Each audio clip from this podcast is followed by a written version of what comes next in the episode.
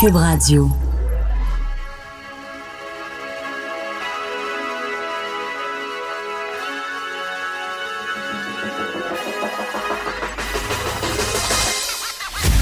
Jonathan Trudeau. Joe, Trudeau et Maude Boutet. Franchement dit. Cube Radio. Oh, comme dirait Jugmeet Singh, c'est dégueulasse aujourd'hui, en ce jeudi 17 octobre 2019. Bienvenue dans Franchement dit, mon nom est Jonathan Trudeau. Vous écoutez Cube Radio. Je suis en compagnie, comme à tous les jours, de l'incroyable Maude Boutet. Salut Maude. Salut, bon matin. Quelle température De merde, de disons-le. merde. c'est vraiment dégueulasse, là. Puis on dirait que le soleil s'est jamais, euh, s'est jamais levé nulle part, même s'il y a des nuages. Il fait noir. Hey, Comme disait hey.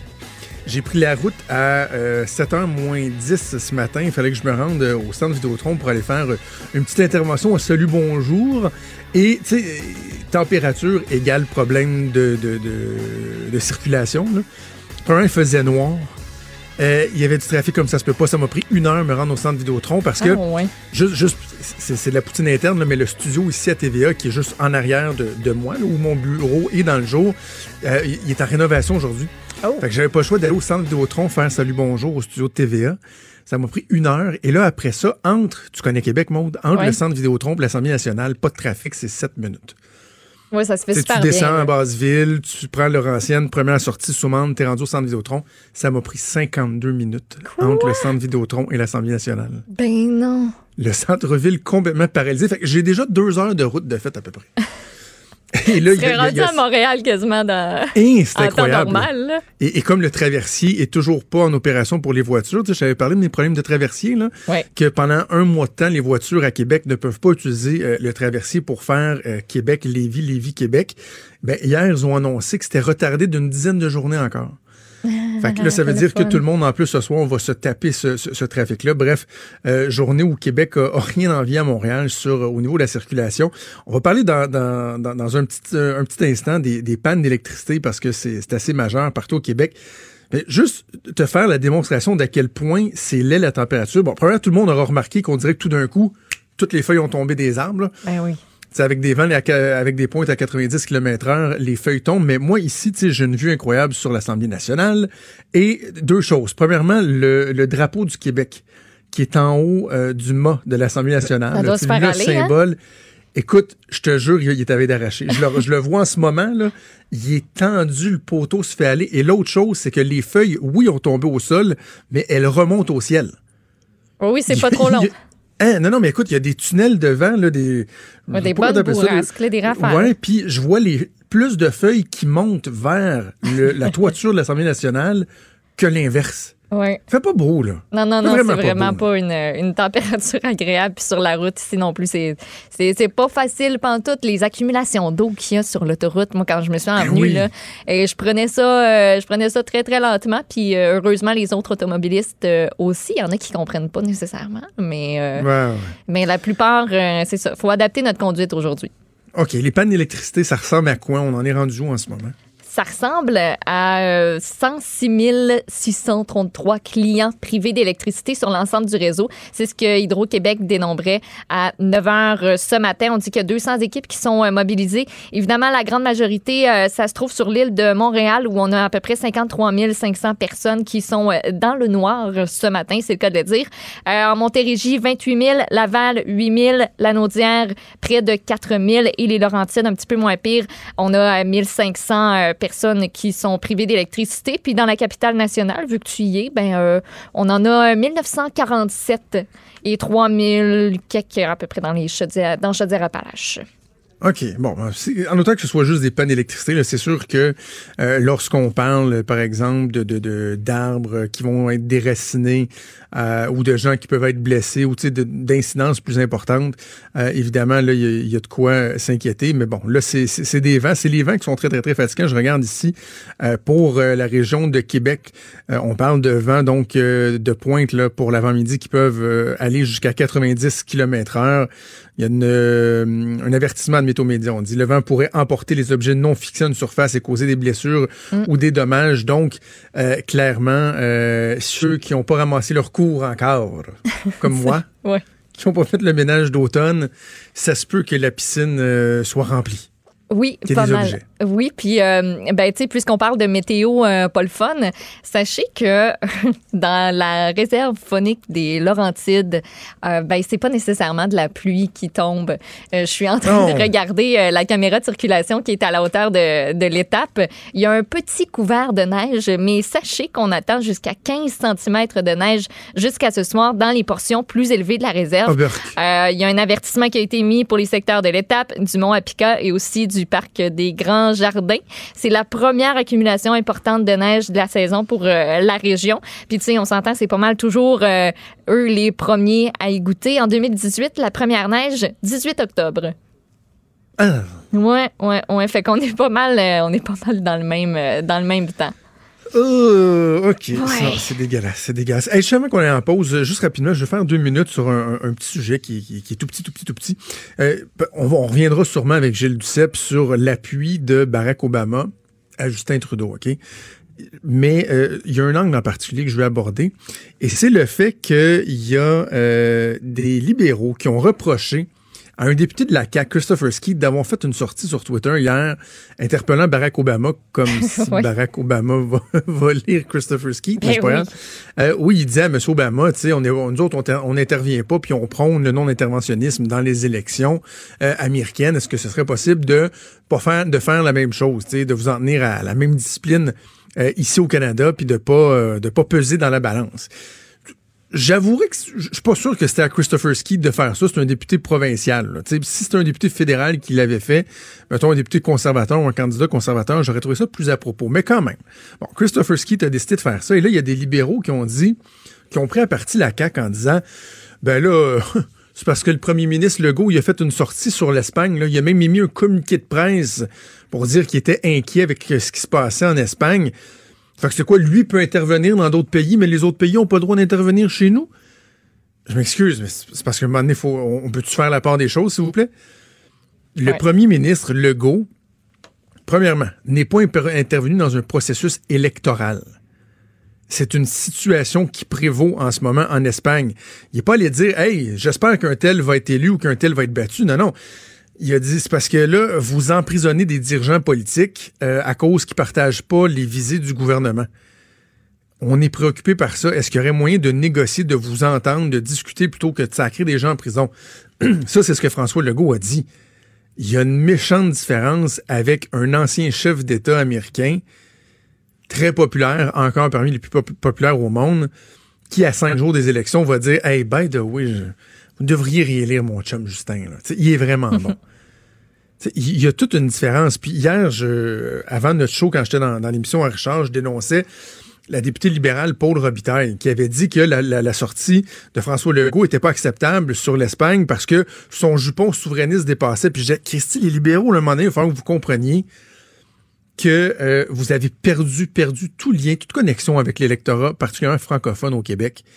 Et c'est certainement pas en, repro- en reprochant au premier ministre du Québec de se tenir debout et de dire que peu importe qu'on soit fédéraliste ou souverainiste, on respecte au Québec ici le fait qu'un peuple puisse décider de son sort et euh, qu'on se dise inquiet de, de, de ce qui se passe en, en Espagne, d'associer ça à une démarche de partisane, souverainiste, d'essayer de dire, oh, tu que ça, François Legault, dans le fond, c'est un indépendantiste. C'est ridicule. C'est pas de même vous allez reconnecter avec les gens, puis encore moins en reprochant euh, à un député euh, de la CAQ de dire, ben, tu M. Obama, vous auriez pu, vous auriez pu vous garder une petite gêne. Cela étant dit, je terminerai là-dessus, Maude, faut quand même pas oublier qu'il est plus président. Ben, il y a le titre à vie de président aux États-Unis. On, les anciens présidents ont, ont cette marque de respect-là. On les appelle toujours euh, Monsieur le Président, mais il est pas, il est pas aux affaires. Si c'était Donald Trump qui faisait un appel au vote, ce serait pire, je trouve. Ouais. Mais c'est vrai que ça peut influencer un peu. En même temps, ça peut aussi paraître loser, de dire que c'est rendu que tu quêtes des appuis à tes amis. Ben, c'est ça que Stéphane, euh, Stéphane Bergeron du Bloc ce matin disait à Benoît. Ouais. Il dit Hey, Quand t'es rendu là, là, sérieux. Ouais.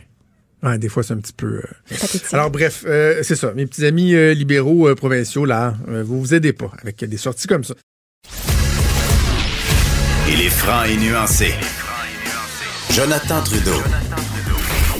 La politique lui coule dans les veines. Vous écoutez Franchement dit.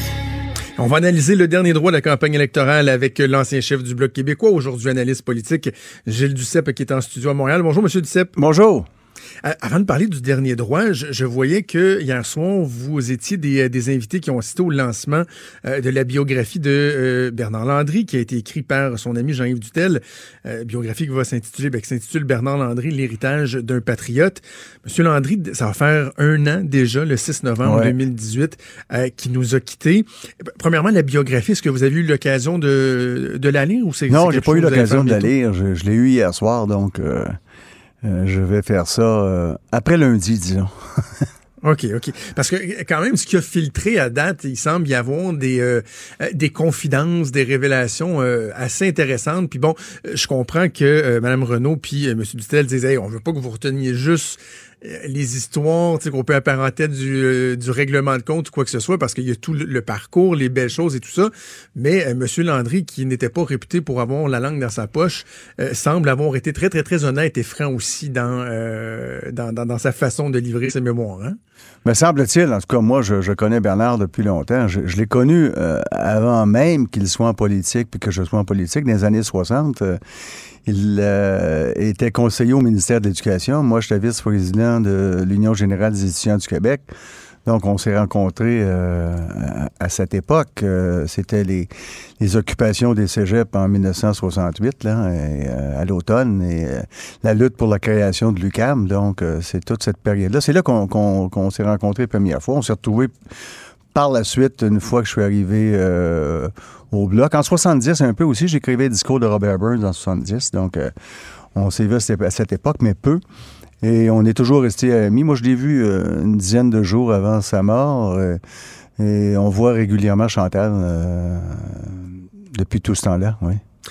Est-ce que est-ce que ça vous fait quelque chose de voir qu'il y avait encore une blessure qui n'était pas guérie, euh, une plaie euh, par rapport aux circonstances de son départ du, Parti québécois. Moi, je me souviens d'avoir euh, regardé bon sa dernière entrevue qui a fait quoi quelques jours avant son décès avec avec Paul Larocque et de voir qu'il y avait encore quelque chose qui le rongeait. Je me disais, Colin, je trouve ça dommage qu'il soit rendu au bout de son parcours à la, à la, fin de sa vie puis qu'il y a encore ce, petit regret-là, là, l'arrière-goût de, de, de, comment son départ s'est passé. Mais chacun est différent. Hein? Euh, ben, moi, moi je suis pas comme ça. C'est arrivé, c'est arrivé.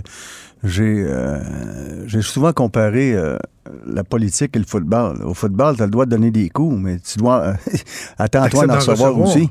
C'est pas vrai que la partie, c'est que tu as le droit, toi, puis les autres n'ont pas le droit. Donc, ça fait partie de, de la vie. on fait tous des erreurs aussi. Moi, mon passage à l'extrême gauche, c'était une erreur majeure. Ceux qui ah me disent, t'es pas le seul à avoir fait ça, je non. Même Père Carl a fait ça un pelado, mais c'est pas parce que les autres disent c'est, c'est pas plus ou moins grave. Moi, j'ai trouvé ça grave.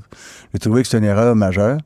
Et je me souviens, euh, quand René Lévesque euh, est mort, je revenais de négocier, j'ai mis une petite télévision dans la cuisine. Je vous le dis sincèrement, j'avais pris, j'ai sorti une bouteille de gin, je pleurais comme un veau. J'ai dit, ça se peut pas. Ah oui. J'ai fait cette erreur. Et c'est là que je me suis dit, écoute, pas passer, pas passer le reste de ta vie à te mettre de la cendre sur le dos quand on fait des erreurs, essaye de les réparer à la place. Et c'est ce que j'ai essayé de faire. Je, vous ouvrez une petite porte, puis je, vais rentrer dedans un, court instant, puis après ça, on revient à la campagne électorale, parce que depuis qu'on se parle, vous avez jamais hésité à évoquer justement des, moments plus difficiles et tout ça euh, de, dans votre carrière. Le le, le coup est interrompu avec la chefferie au, Parti québécois. Ça, dans, votre parcours, vous, vous l'interprétez comment avec le recul, monsieur? Mais je l'ai dit dans la biographie que Robert Blondin a écrite. Euh, j'aurais dû euh, y aller en, en, 2005 quand Bernard est, est parti. Moi, j'ai tenté de convaincre Bernard. J'étais là le vendredi soir au congrès. Je suis revenu le samedi et le dimanche, j'étais à Mont-Laurier en tournée, puis euh, Mont-Tremblant. Et quand j'ai su à l'heure du souper qu'il démissionnait, j'ai appelé tout de suite. J'ai dit, fais pas ça, ça n'a pas de sens. J'ai appelé Louis Arel, j'organise un caucus, comme ça avait été le cas pour Lucien Bouchard.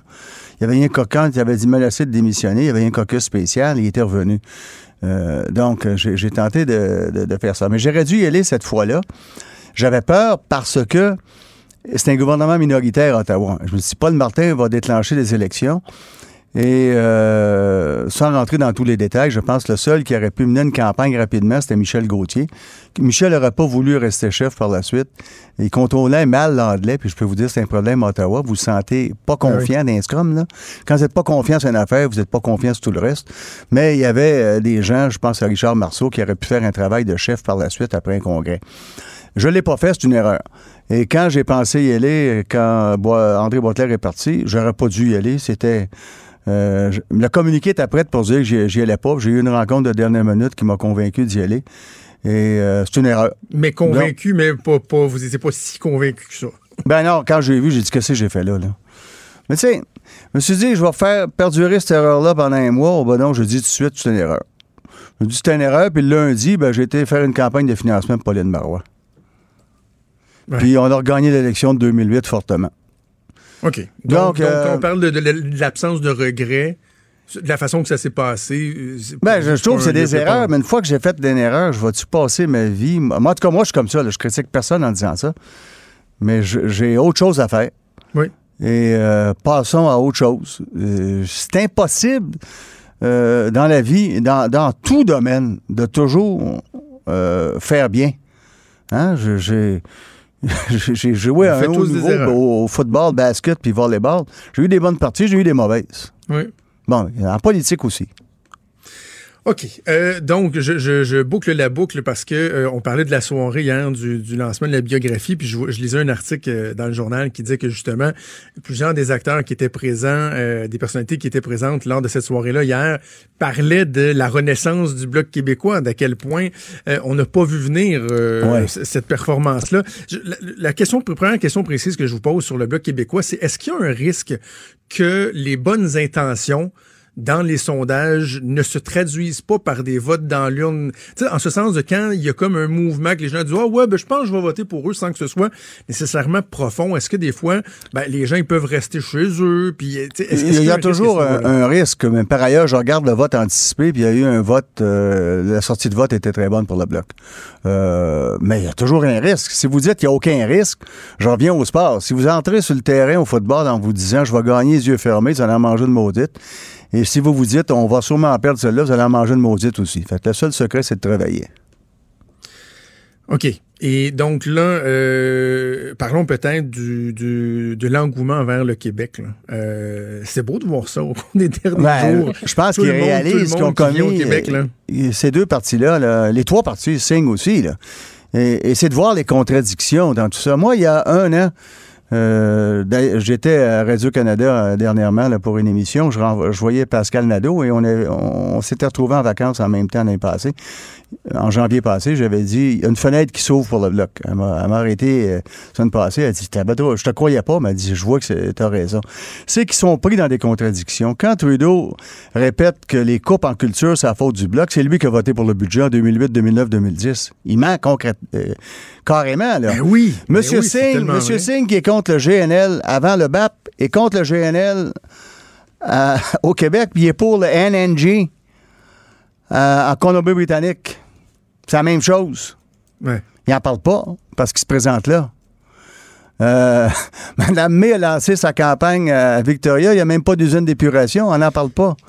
Il dénonce les centrales au charbon électrique euh, en Chine, puis c'est Colombie-Britannique qui exporte son charbon. Moi, je suis Mais- pas mais- capable, ça. Mais mis, mis à part le bloc québécois, là, qui on le comprendra, là, évidemment, euh, incarne le plus le, le- le nationalisme québécois et les intérêts du Québec.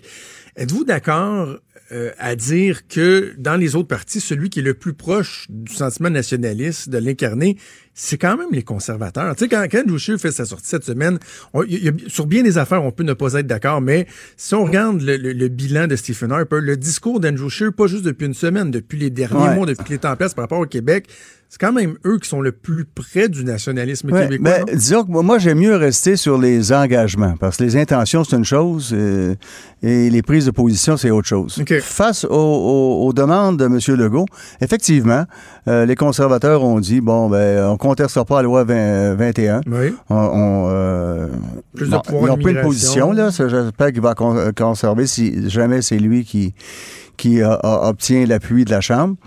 Euh, sur euh, le rapport d'impôt unique. Et puis, euh, quel autre? Il, a donné son accord sur un autre point aussi. Euh, L'immigration. L'immigration. L'immigration, c'est ça, plus de Bon, poids il n'a pas parlé par ailleurs du, de la loi 101 dans les compagnies euh, à Oui. charte fédérale. C'est vrai. Et ça, ça touche pas les ministères et, et- et les offices gouvernementaux, rappelons-le. Là. Ça, c'est, c'est le transport ferroviaire, maritime, euh, aérien, les télécommunications, et ainsi de suite. Et les banques. Alors, ça, ils pourraient le faire, mais ça il y aurait des répercussions au Canada. Mais tout cela étant dit, euh, le Bloc aura à juger, dépendant des résultats. Euh, d'abord, est-ce qu'il y a un tiers parti qui pourra avoir assez de députés pour assurer euh, la majorité à un des deux, euh, libéral ou conservateur, c'est loin d'être. euh, on peut avoir des surprises, puis que ni, ni un, ni- qu'il n'y ait pas de chiffre qui arrive à 170, c'est une possibilité. Il va falloir revoir les règlements de la Chambre. Je peux vous dire qu'Harper et moi les avons revus en 2004. On a changé ça pour rendre ça beaucoup plus démocratique pour les députés. Et Ah oui, ça a pour- changé? Québec pour en prendre exemple. Euh, Qu'est-ce qui a changé, M. Duceppe? par exemple, euh, c'est pas le gouvernement qui décide si un projet de loi d'un député est à l'agenda, c'est automatique. Il y a une heure par jour de débat. Et deuxièmement, vous ne pouvez pas amender le projet de loi ou une motion d'un député sans sa permission. Alors, c'est majeur, ça. C'est ce qui fait qu'il y a des débats intéressants. Et quand ça touche pas la plateforme du parti, les gens sont libres de voter comme ils veulent. Le bloc, j'ai voté, moi, des fois, le trois quarts de mon, de mon parti votait d'une façon, puis j'ai voté contre. Ça n'a jamais fait une ligne des journaux parce que c'est la règle là-bas. Ouais. Ça, je trouve ça bien. On pourrait dire, s'inspirer de Westminster et de Québec. À Québec, le discours du ton n'est pas votable. C'est pas une question de confiance. On pourrait changer les règles. Euh, ça permettrait. Parce que les gens ne veulent pas des élections à, à tous les six mois. Là. Deuxièmement, à Westminster, il existe une telle chose quand il y a un gouvernement minoritaire qu'avant chaque vote, on demande si, si le vote qui vient. euh, Qui, qui va suivre constitue un vote euh, de confiance ou pas. Si on vote, c'est pas un vote de confiance, on peut battre le gouvernement et puis rester en place. Donc, il y a des moyens intelligents d'arriver à des objectifs qui contredisent, puis de prendre des positions qui contredisent pas celles que l'on a avancées euh, durant la campagne électorale. Est-ce que- vous pensez, M. Duceppe, que, parce que bon, dans les scénarios qui, sont évoqués, par exemple, la possibilité d'avoir un gouvernement conservateur minoritaire, mais sais, ça fesse, là. Mais dans, prenons un scénario comme celui-là, où les conservateurs auraient la pluralité des sièges et la pluralité des votes. Ce qu'on ce qu'on on comprend des constitutionnalistes, c'est que Justin Trudeau pourrait quand même Oui. aller voir le gouverneur général et dire moi je peux continuer à former le gouvernement, je Tout demande la confiance, etc. Mais vous trouvez pas que ça ferait loser un petit peu? Tu sais, vous, Ouais, mais là, à ce moment-là- un choix qui est fait, puis vous vous accrochez au pouvoir. Moi, il me semble. Mais, ça mais à ce moment-là, il y a la vo- le vote de confiance envers le discours du ton. C'est un vote de confiance à Ottawa, ça l'est pas à Québec, mais ça l'est à Ottawa.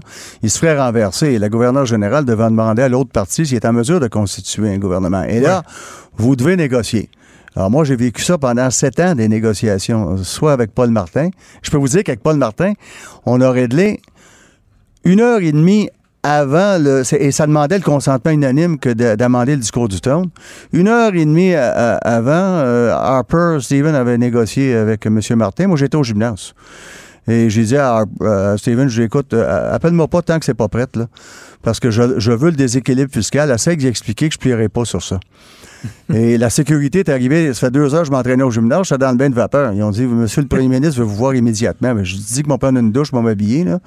Puis je vais aller le voir après. Et j'ai fait inscrire le déséquilibre fiscal. Ça, c'est réglé. On était en chambre en bas, il restait deux minutes. Je dis à Paul, as-tu vu, à Paul Martin? J'ai dit, Paul, as-tu parlé au NPD? Il dit, j'ai oublié. Fait que là, j'ai dit, il faut faire ça vite. Ça, ça, on tombe en élection dans deux minutes, euh, Paul, là. Et euh, il s'est dit, Layton, t'es pas là, Broadbent, t'es là. J'ai fait signe à Broadbent, je dis, Ed, everything's okay. Fait que c'est, il a demandé, le président a demandé, is there unanimous consent? Qu'il y a consentement unanime. On a dit oui, yes. C'est réglé. Jack Clayton est arrivé. Jack, il dit, qu'est-ce qui se passe? Je fais deux ans pas, Jack, tout est réglé. Ça s'est passé de même, je vous le jure. Wow! Dans le bain de vapeur. Ouais, mais euh, disons qu'il savait à quoi s'attendre. Et Harper euh, savait ce que je voulais. J'avais dit, c'est inutile d'être là, moi, pendant quatre heures. C'est ça que je veux, c'est ma demande. Travaille ça. Ben, Explique-y. que- Puis Harper ne voulait pas d'élection, hein? Immédiatement, il ne voulait pas renverser Martin Ouais. immédiatement. Il avait intérêt. Fait qu'il expliquait à Martin qu'il ne voulait pas d'élection, puis que c'est moi qui détenais la balance du pouvoir, puis qu'il était aussi bien de négocier. Ben, ça s'est réglé. Ça, ça, ce jour, c'est c'est à quel moment, ça, euh, M. Duceppe? 2004. Septembre En 2004. octobre, Est-ce que savez-vous quoi? Cette journée-là, euh, Monsieur Duceppe, exactement cette journée-là, c'était ma première journée où je travaillais pour Jean Lapierre. Bon, ben. J'étais au bureau régional des ministres ici à Québec. C'est ma première journée. J'étais en train de placer mes post-it et mes crayons en me disant ça se peut que ma première journée soit ma dernière journée Ah ouais. finalement. Je me souviens que Jean, euh, on se connaît bien, Jean était dans le bureau, il rentrait, il sortait pendant que euh, Paul Martin, Stephen Harper, puis moi, on négociait. Quelle époque, quelle époque. OK. Mais on faisait ça de façon euh, respectueuse et euh, rigoureuse.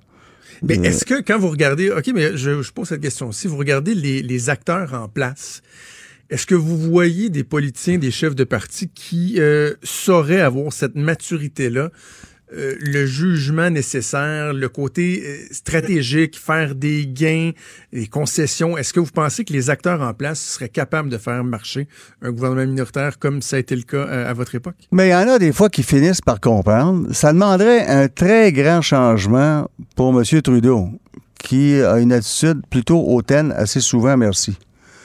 Peut-être que certains pourraient lui expliquer dans son entourage, mais comme je vois la campagne évoluer, ça fait, fait une semaine je le vois mentir sur la culture et puis sur euh, Kyoto.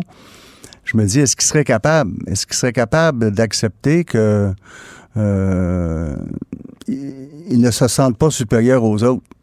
Ouais. Ça le ramènerait à la réalité, là, c'est loin d'être le cas qu'il soit supérieur aux autres. C'est le moins qu'on peut se dire. OK. Oseriez-vous une prédiction euh, en terminant là, avec les, les sondages, ce qu'on Bah, voit, la dynamique Moi, je, savez, je, je suis un peu un, un fan de Yogi Berra qui disait Je ne fais jamais Ben oui. de prédictions, surtout celles qui concernent l'avenir. Et euh, cela étant dit, je pense qu'on j'attends le sondage de ce midi. là. Il y a un gros sondage qui est Oui. censé sortir. Oui. Euh, moi, je pense que le, le bloc fait très bien chez les francophones. Ça, ça peut vouloir dire beaucoup de comtés. Mais pour Robert Yogi, c'est pas fini tant que c'est pas fini. Hein? Fait que, Ouais.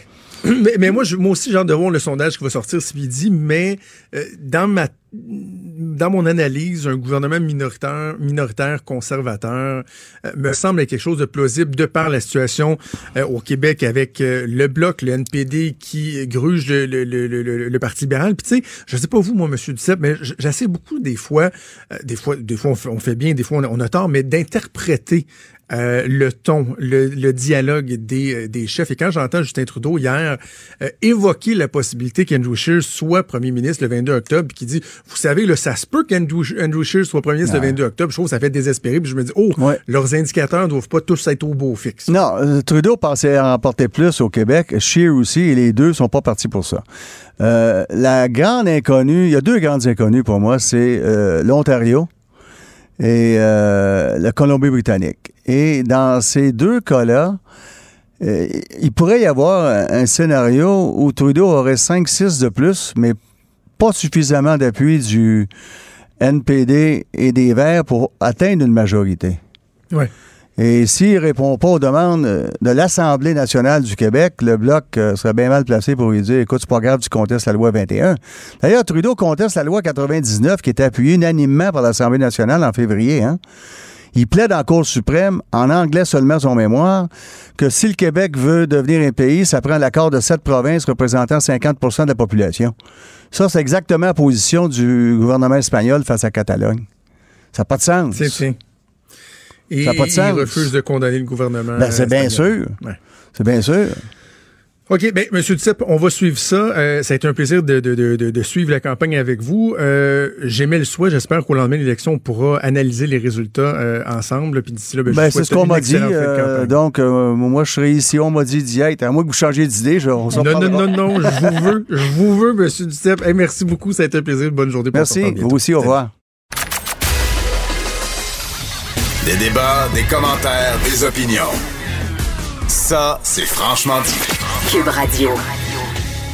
Le boxeur américain Patrick Day, euh, qui était dans un état critique depuis un violent euh, chaos dont il a été victime samedi soir, est finalement décédé à l'âge de 27 ans, euh, mercredi. Et c'était évidemment des suites de lésions cérébrales. On dit qu'il n'y a pas moins de, ou en tout cas au minimum trois boxeurs qui sont décédés euh, cette année. Évidemment, ça nous rappelle David Whittam et, également le boxeur québécois qui est décédé en mai 2017. Euh, Maude, on peut pas non plus euh, passer à côté de Denis Stevenson qui, oui, s'en est sorti, est en rémission, est en train de se rétablir, mais euh, pour qui on a vraiment, vraiment, vraiment craint le pire. Ça soulève toutes sortes de questions et on a la chance d'en discuter avec François Duguay qui est un entraîneur bien connu dans le domaine de la boxe. Il est lui, l'entraîneur euh, de David Whittam, qui est décédé euh, il y a deux ans de ça. On va le rejoindre au téléphone. Bonjour, François. Bonjour. Euh, François, réaction lorsque on apprend le, décès d'un boxeur comme Patrick Day, est-ce qu'on se dit ouf, pas encore, est-ce que c'est une série noire, est-ce qu'il y a une, une, tendance qui est en train de se dessiner? Comment, venant de quelqu'un qui est de l'intérieur du milieu de la boxe, comment on interprète ça? Ben écoute, c'est toujours très difficile parce que pour moi, là, en particulier, ça, ça, ça, ça replonge dans des souvenirs, dans des mauvais souvenirs. Euh, c'est sûr qu'il y a des questions à se poser là, par rapport à, à, tout ça, là, par rapport à, la préparation. Moi, je pense qu'il y aurait de l'éducation à faire là, au niveau de au niveau de la préparation des boxeurs. Euh, on sait jamais, avant qu'un gars se présente sur un arène, parce que les gens ont payé un ticket pour aller le voir boxer, le voir le performer ce soir-là. On ne sait pas qu'est-ce qu'il y a eu comme genre de camp d'entraînement avant. Euh, donc, de, conscientiser un petit peu plus peut-être les entraîneurs, de diminuer le nombre de rounds peut-être de sparring la préparation d'un combat, peut-être que ça, ça pourrait aider. Euh, tu sais, d'être à l'affût, que les tests pour la tête soient un petit peu plus poussés. Exemple, euh, en, en, parlant des médecins connu ici au Québec, on sait que les tests qu'on fait passer à la tête pour les boxeurs, le CT scan, c'est quelque chose qui détecte pas vraiment les dommages qu'ils ont déjà eu au cerveau. Ça peut te donner une idée, mais pas vraiment de détails. Euh, donc, peut-être améliorer le côté médical aussi. C'est très touché.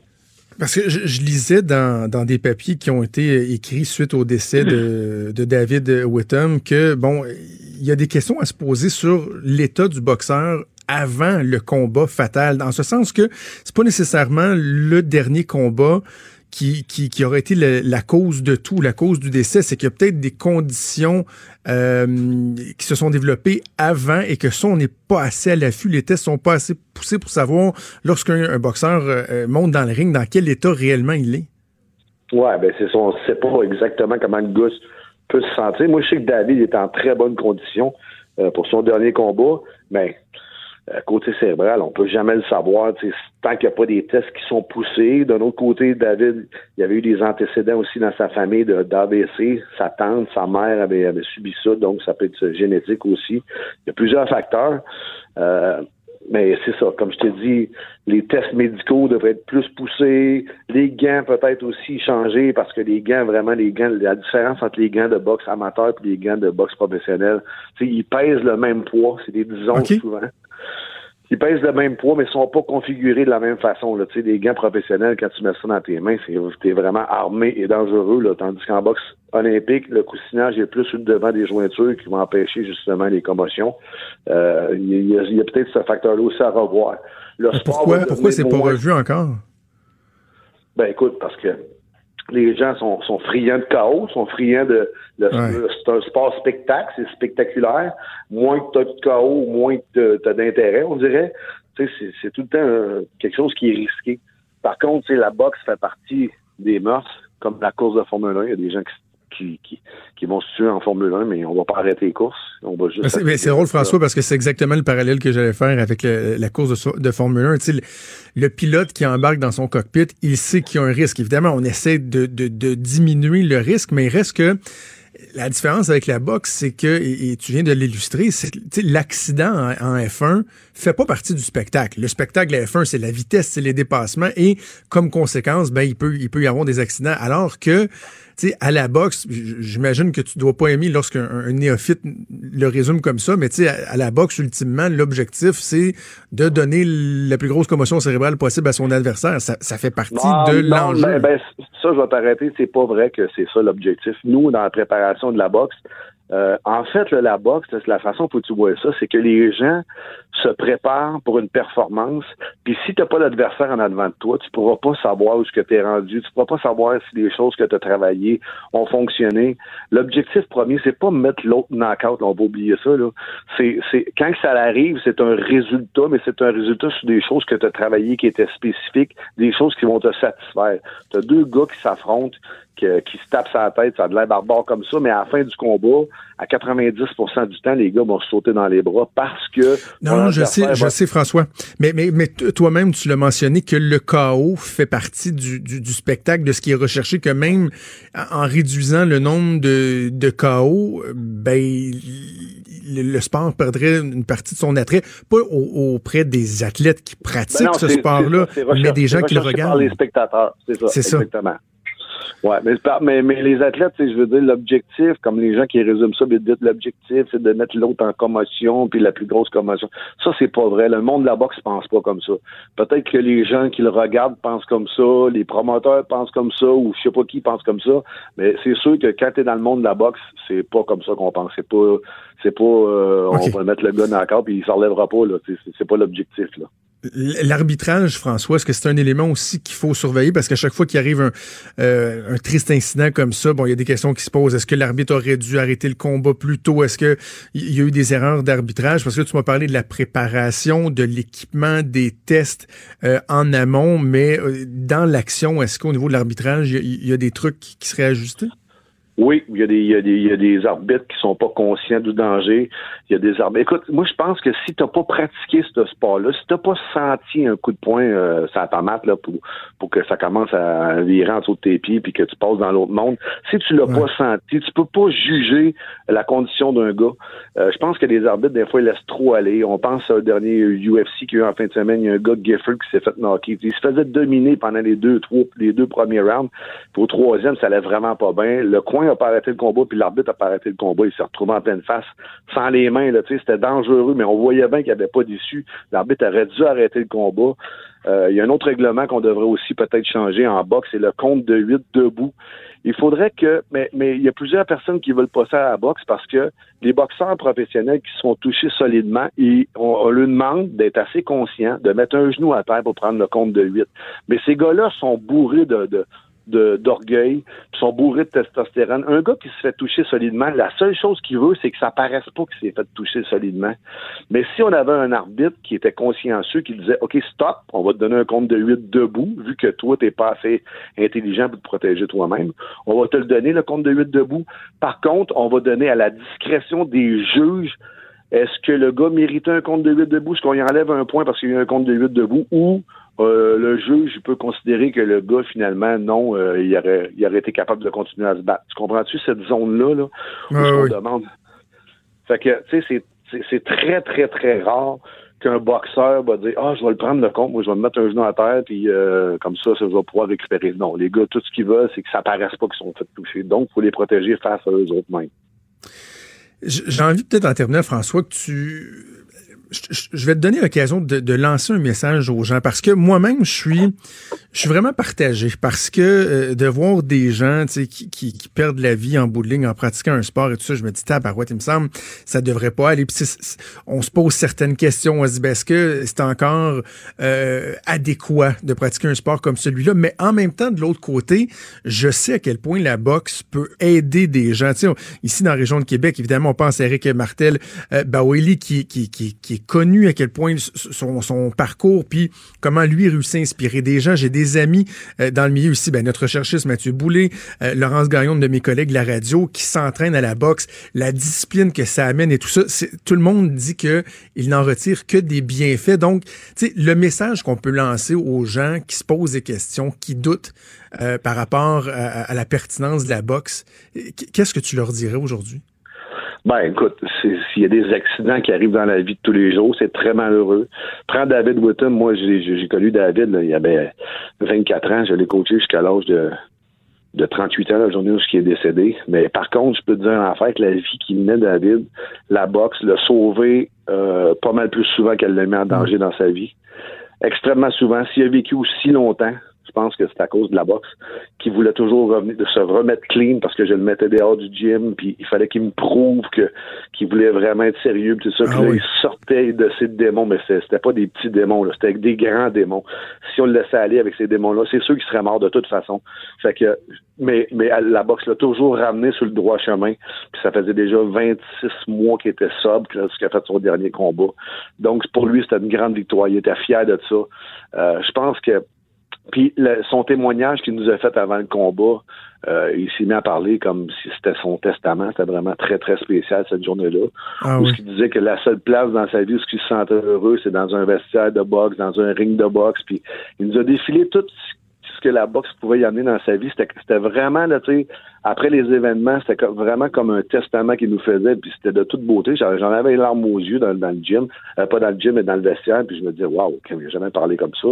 Puis après ça, ben, je me sens je me sens content puis un peu privilégié aussi d'avoir vécu ce moment-là. J'ai trouvé ça vraiment très touchant la façon qu'il avait parlé ce soir-là avant le combat fatidique le soir même. Euh, écoute, je sais que cette journée-là, il y a eu une tragédie, mais je peux te dire qu'avant la tragédie, David était extrêmement heureux. Puis euh, c'est comme ça que je veux, je veux m'en souvenir. François, je, je te remercie sincèrement de, de nous avoir parlé parce qu'évidemment, c'est plus le fun de parler des victoires, euh, de tes poulains, des, des, des, des, combats, des galas qui s'en viennent, des entrevues qui sont moins évidentes à faire, mais je pense que le fait que tu acceptes de le faire, de nous parler, euh, ça permet aux gens de, de, de le voir d'une autre, euh, d'une autre perspective. J'apprécie beaucoup que tu aies pris le temps. Ben, ça me fait plaisir, Jonathan. Merci. Salut donc François Duguay, qui est entraîneur de boxeur, est entre autres l'entraîneur de David Whittam. On va faire une pause et on revient. Vous écoutez Franchement dit. Eh, qu'on est c'est déjà, ben oui, hein, Ben oui. vraiment un petit sweep. Des fois, il y a des sweeps qui sont oui, plus longues comme d'autres. Hein. Moi, celui-là, T'as ça. des sweeps gorgées de café, que, ben, t'en as d'autres que c'est c'est juste un sweep respire. Là, j'avais pas le temps de prendre une gorgée de café. Non, non, non, Euh, Ben regarde, je vais le faire pendant que tu vas faire des nouvelles. OK? Ben, C'est un deal, smart, ça? ouais. Hugo Fredette, euh, un dossier qu'on a suivi beaucoup ensemble au cours euh, des dernières semaines. Là, les délibérations qui euh, débutent aujourd'hui. Donc, euh, le jury qui est séquestré. Et ça fait en sorte qu'on peut avoir accès à de l'information qui n'a pas été dévoilée donc euh, aux membres du jury. Oui, exactement. Ben, entre autres, un témoignage de l'ex de Véronique Barbe qui disait qu'elle semblait apeurée, effrayée le matin où elle a été poignardée, on le rappelle, à 17 reprises par son conjoint Hugo Fredette. Il dit qu'elle était comme sous l'emprise de la peur, parlait presque pas. Elle, lui, voulait en fait qu'elle sorte de cette atmosphère toxique-là. C'est euh, un témoignage qui a été livré sans la présence du jury. Donc, il nous était jusqu'à présent interdit de le rapporter. Euh, c'est la défense qui l'a amené à la barre ce témoin-là. Puis la juge a dit, ben, pas trop à votre avantage, cette affaire-là, ce témoignage-là. Ça vient corroborer peut-être une affaire, mais sinon, c'est vraiment accablant. Euh, lui, s'était pointé là-bas le matin du drame, puis il avait des. Il, disait, elle était comme une zombie. Elle était pas juste fatiguée. Elle avait peur. Et lui, il voulait qu'elle embarque avec elle. Il disait qu'elle, qu'il allait l'aider, mais elle ne voulait pas. Puis il disait que Hugo allait partir, puis que la vie allait continuer. Malheureusement, c'est pas ça qui s'est produit. Quelques heures plus tard, ben le drame est arrivé. Je je sais pas, tu as lu l'article comme moi, je sais pas si tu as l'occasion de voir d'autres informations, mais j'arrive pas à saisir pourquoi, à la base, ce témoignage-là a pas été fait devant le jury. Ce- permettant au ouais, juge de- Tu sais, il y a plein de zones d'ombre là-dedans. Comment ça se fait? Ben, ben, J'ai deux questions. Comment ça se fait que le, le- le témoignage a été fait euh, à l'écart du jury? Et surtout, comment se fait-il qu'un juge puisse dire à un avocat de la défense boy, t'es sûr, toi, que tu veux présenter ça comme. Tu sais, je m'excuse, mais si ça passe pas la rampe puis que ça se revire contre toi, ben, tabarouette, c'est parce que. au contraire, on devrait peut-être le savoir, là. Moi, Ouais. moi, c- ça me perturbe de savoir que ils ont pas su ces éléments-là. Peut-être que oui, ça ça- aiderait la couronne, mais il reste que ce sont des éléments pertinents qui auraient dû être entendus. Oui, ben c'est la juge, elle, quand, après avoir entendu le témoignage, euh, elle a donné une grosse mise en garde à l'avocat de la défense parce que si le témoin, oui, corroborait un élément, ben il en disait beaucoup plus pas à l'avantage de Fredette. Fait qu'après réflexion, euh, Maître Martin, qui est du côté de la défense, a décidé de laisser tomber ce témoin-là. Donc, c'est comme si ça comptait pas. Moi, c'est ce que j'ai compris. C'est ça. Mais, mais, mais comprends-tu mon Mais question? oui, c'est pourquoi, à la base, son témoignage n'a pas parce été fait devant, la même. devant le jury? C'est-tu la défense qui dit Hey, ben de oui, euh, Mme la juge, celui-là, on n'est pas sûr. On peut-tu faire comme un try-out? On va Ouais. faire un essai. Puis si ça passe, ben on le fera de- devant le grand public, de- devant les, les- les- chaque, chaque jury. Et Sinon, on va laisser. Je, je comprends pas. Oui, oui, je, je suis C'est du même c'est avec toi. très bizarre. Un point tel que je me, je me, je me demande si en cas, mais pas d'acquittement, parce que ici on parle pas d'acquittement, c'est le degré de responsabilité. Est-ce que ça va être un meurtre prémédité ou non prémédité? Euh, dans l'éventualité où le, le- le- le scénario privilégié par la couronne ne serait pas celui retenu par le jury, est-ce qu'on pourrait carrément aller en appel sur un motif comme celui-là? Genre de question qui serait bien intéressante euh, à poser à François-David Bernier. Peut-être qu'il aura l'occasion de le faire euh, dans son émission euh, Avocat à la barre, là, diffusée le week-end ici à Cube Radio. OK, bon, on va suivre ça. J'ai hâte de voir si ça va être euh, rapide comme jugement ou si euh, Mm. ça va s'échelonner sur, sur plusieurs jours. Et j'ai envie, Maude, de ressortir les petites trompettes qu'on a utilisées là, pour célébrer le premier anniversaire de Cube. Là. Ben, bonne Parce imitation. qu'on célèbre un anniversaire. hein. D'ailleurs, tu peux-tu nous faire un test de diction avec des petits biscuits soda dans la bouche? Non, ça va être correct. Une fois, c'est assez. les gens n'ont pas vu ça, allez sur le Facebook de, de, de Ouais. Cube Radio. Je suis la seule qui l'a fait. Je, je me demande pourquoi, mais euh, écoute, j'avais faim. Ben, bravo, bravo. Euh, donc, premier anniversaire aujourd'hui de la légalisation du pot et Ben la oui. terre qui a continué à tourner un an plus tard. Ben finalement, aujourd'hui, on a 22 boutiques de la SQDC. D'ici le mois de mars, on va en avoir 43. En un an, on a vendu pour 27 tonnes de cannabis, ce qui euh, est l'équivalent d'à peu près 60 conteneurs. puis C'est pas pire. Et euh, ben jusqu'à maintenant, on dit avoir accaparé 18% des parts du marché illicite, mais d'ici cinq ans, Jean-François Bergeron, qui est à la tête de la SQDC, dit ben on vise à peu près 70% Ça va-tu arriver? On le sait pas trop. Des, Euh, puis on se rappelle des, euh, des premiers mois qui ont été marqués par des ruptures de stock, des heures d'ouverture qui ont été réduites, des grosses files d'attente, ce qui a laissé le champ libre, entre autres, euh, ben, à ce moment-là, au marché euh, illégal. Il y en a qui n'ont pas fait le switch.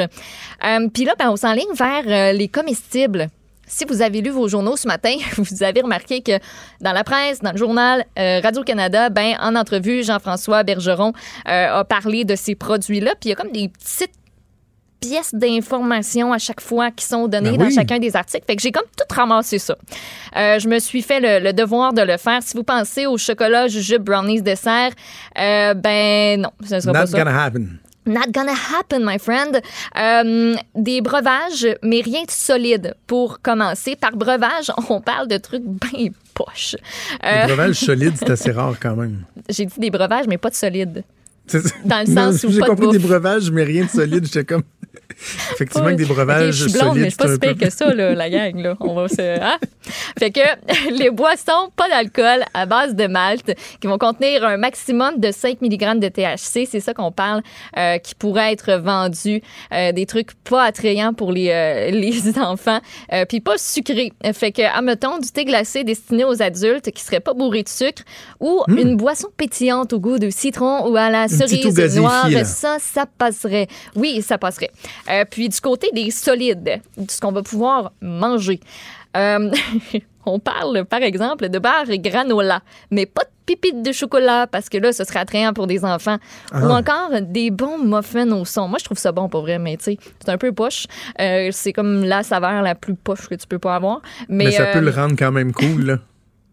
Ben oui, avec euh, peut-être qu'il va goûter spécial, mais après ça, tu vas faire comme Wow! Mais tu sais, pas de pépites de chocolat, ce sera pas un cupcake non plus, pas un muffin au chocolat. Euh, donc ça, c'est euh, c'est ce qu'il y en est pour euh, les comestibles. On va aussi commercialiser du hashish et des extraits de cannabis avec une concentration maximale de 30% de THC. Des vapoteuses, ce sera permis, mais la SQDC est pas trop sûre d'aller de l'avant euh, pour l'instant de ce côté-là. Là, on se rappelle que les vapoteuses ces temps-ci, hein, ça n'a pas trop la cote. Euh, ça a l'air que c'est pas trop trop bon pour la santé. Donc à partir d'aujourd'hui, les producteurs qui détiennent des licences fédérales peuvent fournir un préavis de 60 jours à Santé Canada s'ils souhaitent vendre des produits comestibles, des extraits ou même du cannabis pour usage topique, tu sais de la petite crème. À partir de Oui. maintenant, tu as 60 jours pour, euh, pour donner ton préavis à Santé Canada. Puis, ce qui va faire en sorte que nous autres consommateurs, faut attendre jusqu'à la mi-décembre avant de pouvoir se procurer toutes ces choses-là. Bon. OK, et juste euh, avant qu'on aille en pause, euh, glisse-moi un mot sur la grande secousse. Je trouve ça, euh, je trouve ça, d'ailleurs, ça me fait parler à, penser à ma grand-maman Trudeau, qui disait toujours, ça fait une bonne secousse. Euh, L'expression secousse, pour moi, c'est synonyme de ma grand-mère. La grande secousse. euh, secousse, on n'utilise pas ça souvent comme terme. Non, ben c'est ça. Ben à 10h, 10h17 ce matin, euh, ben il y a du monde un petit peu partout dans euh, le monde. Euh, C'était c'était beau ça comme formulation. Il y a Du des monde gens dans le monde. Tout est qui- dans tout. qui ont fait un, un événement. C'est un événement de préparation. C'est international au tremblement de terre. Puis tu pratiques les trois gestes simples à faire en cas de tremblement de terre. Quels sont-ils, Jonathan? Vous passez un examen présentement. là. Qu'est-ce qu'il faut que tu fasses? Hey, boy, En Les trois gestes à faire. Ben, pencher, se, se mettre anti-bonhomme. oui, oui, c'est bon. C'est le premier. Se baisser. Euh, et et l'autre, c'est des actions ou c'est euh, se réfugier dans une dans un sous-sol, Non, ben, en dessous d'une table. s'abriter. Bon, et là, le, ça. J'étais et le dernier, T'as-tu un indice pour le dernier? Retenir son souffle. Faire une prière. Faire je sais l'amour une pas- dernière fois, comme dans les films. non, t'as pas le temps. Euh, s'agripper. Euh, Fait qu'il faut que tu t'agrippes. Hein? Ouais, À quoi? à quoi? OK, genre... tu t'agrippes. Tu, tu pognasses quelque chose, tu t'agrippes. Non, pognasser, c'est pas vraiment la même affaire. tu pognes. Profitez-en pas pour Hey. pognasser vos collègues. Hey, là, c'est viens, pas, je te- pas je te- bon. Non, c'est ça. Non, non, profitez-en. Non, regarde, tu vois, on revient à la Un- notion d'apocalypse que Un j'évoquais. là. excellent français d'ailleurs, pognasser. Ça, ça doit être dans le petit Larousse de cette année. Euh, je pense qu'ils vont l'ajouter bientôt. Euh, L'année passée, il y a quand même 62 millions de personnes qui ont euh, qui se sont baissées, abritées et agrippées en même temps. Puis ben, Ben, cette année, abrité, agrippé. c'est la devise d'aujourd'hui. Euh, puis au euh, Québec, on parle d'à peu près 102 206 participants euh, à ce test-là, des entreprises, des municipalités, des gouvernements, des collèges et universités, écoles et commissions scolaires. Puis il y a comme une liste de toutes les affaires. de toutes les places où on aurait pu faire ça, de tous les groupes qui auraient pu comme dire hey nous autres on le fait le test média zéro fait que ben on est plate OK, Tu veux dire, il n'y en a pas de médias? non, il n'y a aucun média qui a décidé dans ses salles de rédaction, Fait. Le pire, c'est qu'on était en Euh, ouais. À 10h17, on aurait, Hey, on aurait pu me baisser à terre comme ça. là, je suis caché. Là, j'agrippe. T'imagines-tu, toi? C'est quoi? Baisser, abriter, agripper. Là, j'agrippe mon micro. Il colline. Ça, c'était le fun pour les oreilles. Imagine dire à Monsieur Duceppe, oui, deux secondes, là, c'est parce qu'il y a un Ben oui, test. c'est ça. C'est la grande secousse. Bon, Ben, ben non, mais c'est ben, c'est bien. Il faut faire de la, de la Ben sensibilisation. Donc, baisser, Ben abriter, agripper. Vous pouvez vous pratiquer pendant la pause et on revient tout de suite après. Franchement dit. Appelez ou textez au 187 Cube Radio 1877 827 2346. L'aéroport de Québec a défrayé les manchettes euh, à plusieurs reprises, Maude, au cours euh, des dernières années. Ça n'a pas toujours été évident. Là, il y a eu un changement de cap, changement de la direction. Et on voit que euh, ce changement-là se fait sentir dans plusieurs, plusieurs aspects, euh, autant au niveau de la gestion qu'au niveau bon, de l'image, de la stratégie. Et ça fait un bout que j'ai envie de parler d'aéroport, Maude, mais j'hésitais parce que euh, bien des gens le, le savent, j'ai eu l'occasion d'en parler. Moi, j'ai été directeur des communications de l'aéroport de Québec pendant 50 ans. Mais bon, là, ça fait 5 ans que je suis plus là. Je suis encore toujours aussi intéressé, mais je me suis éloigné un peu. Le boss a changé. Je, je me suis dit, pourquoi ne pas en parler donc avec le nouveau patron, le président chef de la direction de l'aéroport, Jean Lesage, M. Stéphane Poirier, qui est en studio avec moi. M. Poirier, bonjour. Bonjour. Euh, Rappelez-moi, vous étiez où avant? Vous, étiez dans l'Ouest canadien, déjà dans le milieu aéroportuaire. hein? Dans le milieu aéroportuaire, j'ai commencé ma carrière dans les années euh, début des années 90 à Montréal, chez ADM, et puis euh, j'ai fait plusieurs choses euh, à Montréal, donc un transporteur cargo aussi. Mais euh, j'ai passé 20 ans euh, dans l'Ouest canadien, à Calgary, où j'étais en 2000, je me suis joint à la- à l'autorité aéroportuaire de Calgary. Et puis là, je viens de revenir. Euh, ça fait cinq mois et quelques semaines. Vous êtes arrivé dans, dans un climat, euh, on regarde dehors puis on voit qu'il y a, ils vendent, euh, ça revole un peu. C'était un petit peu ça le climat à l'aéroport de Québec, euh, beaucoup de tensions avec la communauté, avec le maire Labombe, avec l'office du tourisme. Bon, il y a eu tout l'épisode des, des mises en demeure et tout ça. Est-ce que ça, c'est un élément qui vous inquiétait ou au contraire, c'était un défi de vous dire, ben moi, je veux que l'aéroport reprenne sa place euh, de leader, la- la bonne réputation dans la communauté et tout ça?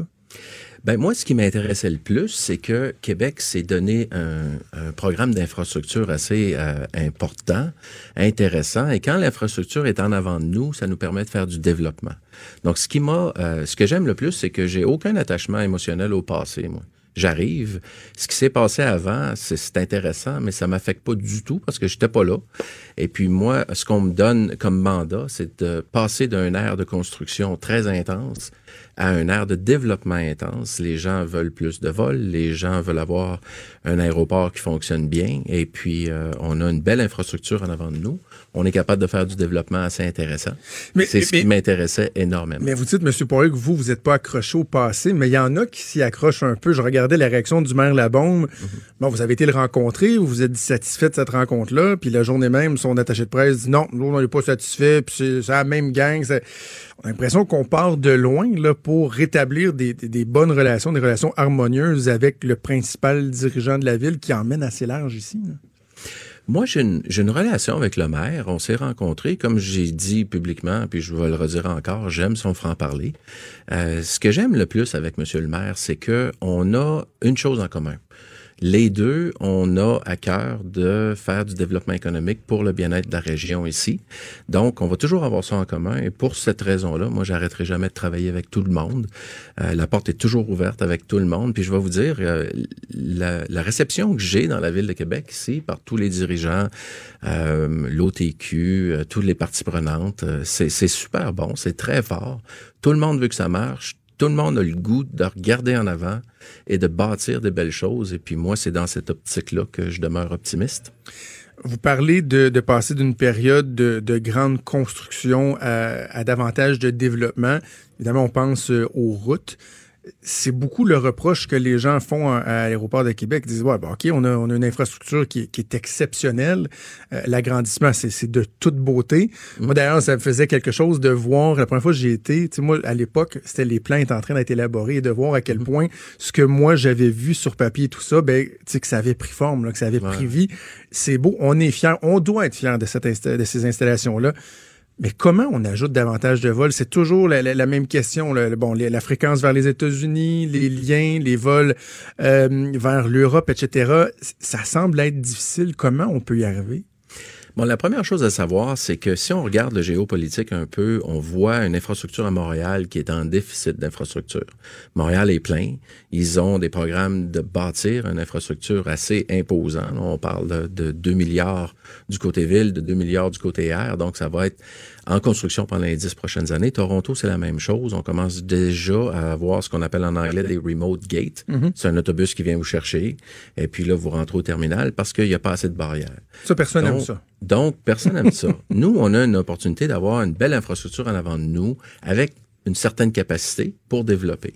Comment on fait pour développer, pour répondre à ta, question euh, plus clairement, c'est que moi, je dis toujours qu'on a besoin de euh, la participation de tout le monde là-dedans.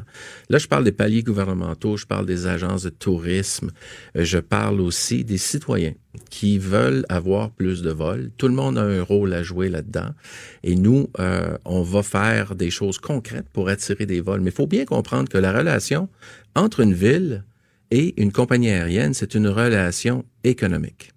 La compagnie aérienne à but lucratif, ils sont tous à but lucratif, euh, c'est euh, pour l'attirer, il faut qu'on ait un business case. Puis un business case, en bon français, ça dit que ils vont mettre l'offre, mais nous, il faut que la demande soit là. Il faut que les gens décident de partir.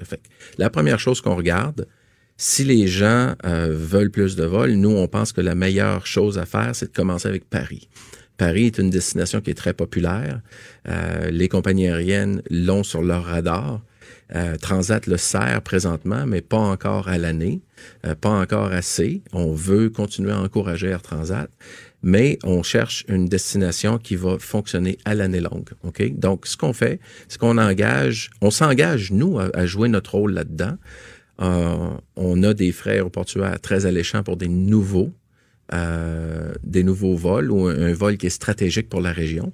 Donc, euh, à ce, à ce niveau-là, nous, c'est contrôlable par nous. On peut faire. Donc, vous êtes prêt parce que par le passé. Euh, oui, C'est pour ça que je mentionne ça. Par le passé, c'est ça. Il n'y avait pas beaucoup d'ouverture parce que moi, la lecture que, que, bon, que j'en faisais, de la connaissance que j'avais, c'est qu'il y a eu une époque où, où, il y a eu le premier agrandissement de l'aéroport, Mhm. où là, il y a eu un boom incroyable après ça. Euh, les, co- les compagnies aériennes venaient, euh, bon, je pense les, les vols vers le sud, Sunwing, etc. Mais c'était un peu de l'écrémage. Là. C'était la, crème- on prenait la crème sur le dessus, mais à un moment donné aussi, il faut euh, inciter les compagnies aériennes à prendre un certain risque. Et pour ça, il faut, faut en donner un peu de, de, de votre côté. Donc, c'est ce qu'on appelle des incitatifs. C'est ce que je comprends. Lorsque vous parlez de frais d'a- d'atterrissage, par exemple, de frais d'opération euh, alléchants, c'est de dire, par exemple, ben, pour la première année de, de, de telle route, ou en tout cas les premiers mois, nous, on va accepter de réduire nos, euh, nos frais pour vous inciter à venir essayer. Puis si vous voyez que c'est rentable, ben, vous allez demeurer. C'est ça un peu. Moi, ce que je peux vous dire, c'est qu'on perdra jamais de nouvelles destinations ou des vols qui sont importants à cause de nos tarifs. Ça, c'est 100 sûr. Pourquoi? On les contrôle et on, on parle à tout le monde dans la communauté qui nous disent clairement, voici les vols, les destinations qui sont importants pour nous.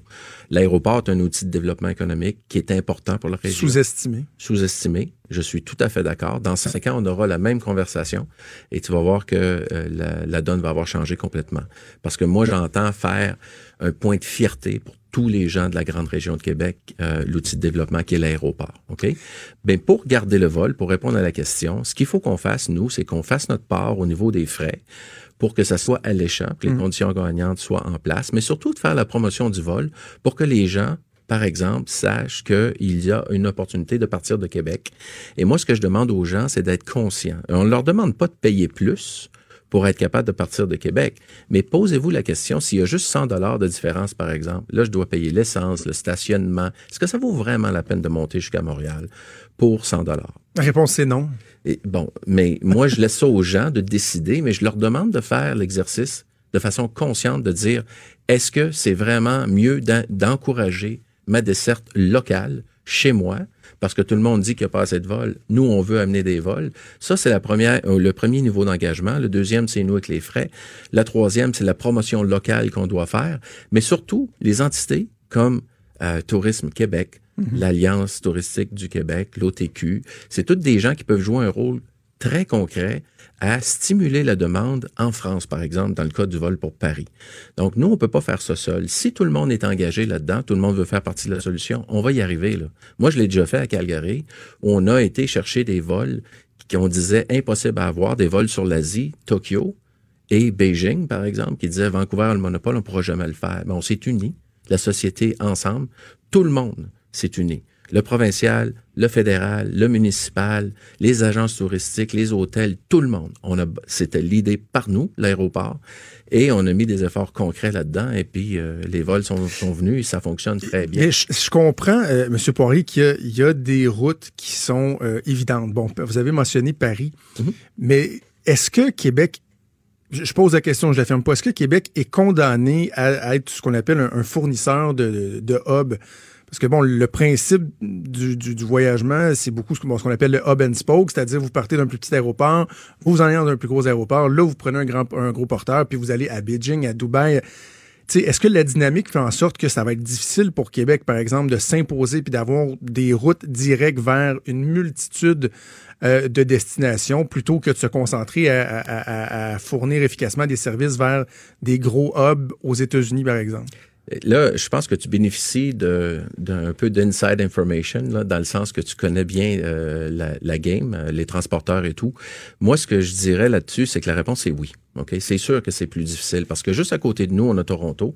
Juste à côté de nous, on a Montréal. Ouais. Puis il n'y a pas grande ville euh, dans le monde qui ont des gros centres comme ça. Euh, Toronto est l'hub global pour Air Canada, donc c'est un gros centre. C'est le deuxième hub de WestJet. C'est un centre extraordinaire avec 50 millions de passagers. Donc, c'est dur là, de prendre notre place. Puis juste à côté, on a Montréal, puis juste à côté aussi, on a Ottawa, qui est pas euh, négligeable comme euh, Ah oui. infrastructure aéroportuaire non plus. Et New York qui est pas loin non plus. Donc, nous, on veut prendre notre place sur l'échiquier mondial. C'est pour ça que je dis, c'est plus difficile à cause de la proximité. Si on était à Winnipeg, par exemple, où il y a des grandes distances entre les prochains hubs, là, c'est beaucoup mieux, c'est beaucoup plus facile. Mais dans notre cas à nous, ça prend l'implication de tout le monde pour être capable de jouer du coude un peu puis de prendre notre place. Centre de prédédouanement, je vois euh, Lauriane, votre porte-parole, qui fait un peu le, le travail que je faisais à l'époque. Je pense que la question que je me suis plus souvent fait poser en cinq ans, c'était quand est-ce que ça s'en vient, le centre de prédédouanement, il va le centre de prédédouanement? On dirait que ça frappe l'imaginaire. Euh, Bon, là, on a vu qu'il y, y a des coûts qui sont peut-être plus importants que ce qui est anticipé. La difficulté de, de- de convaincre euh, les autorités américaines de débourser pour certains frais, etc. Le centre de prédédouanement, est-ce, qu'on risque de le voir dans un, un futur prévisible ou euh, ça va être difficile? Non, la réponse est oui. La réponse est oui, on va l'avoir parce que moi, je juge avec l'expérience que j'ai dans le domaine que euh, c'est incontournable pour le développement de la plateforme aéroportuaire de Québec. là. On doit l'avoir un jour. Au moyen et à long terme, c'est- absolument incontournable. À court terme, c'est difficile. Pourquoi c'est difficile? Tu l'as mentionné plus tôt. La difficulté de faire payer les Américains pour les douaniers, mais la réponse est non. Ils veulent pas payer. Ouais. Ils ne paieront pas. Le gouvernement canadien ne veut pas payer non plus. Donc, on se retrouve avec un aéroport qui est plus petit que ceux qui ont ces services-là payés par les paliers gouvernementaux. On parle de Toronto, Montréal, Winnipeg, euh, Calgary, Edmonton, Vancouver, Halifax. Eux, ils ont leurs douaniers qui sont payés. Puis les douaniers, pour une ville comme Québec, c'est 10 millions de frais d'opération. Hi.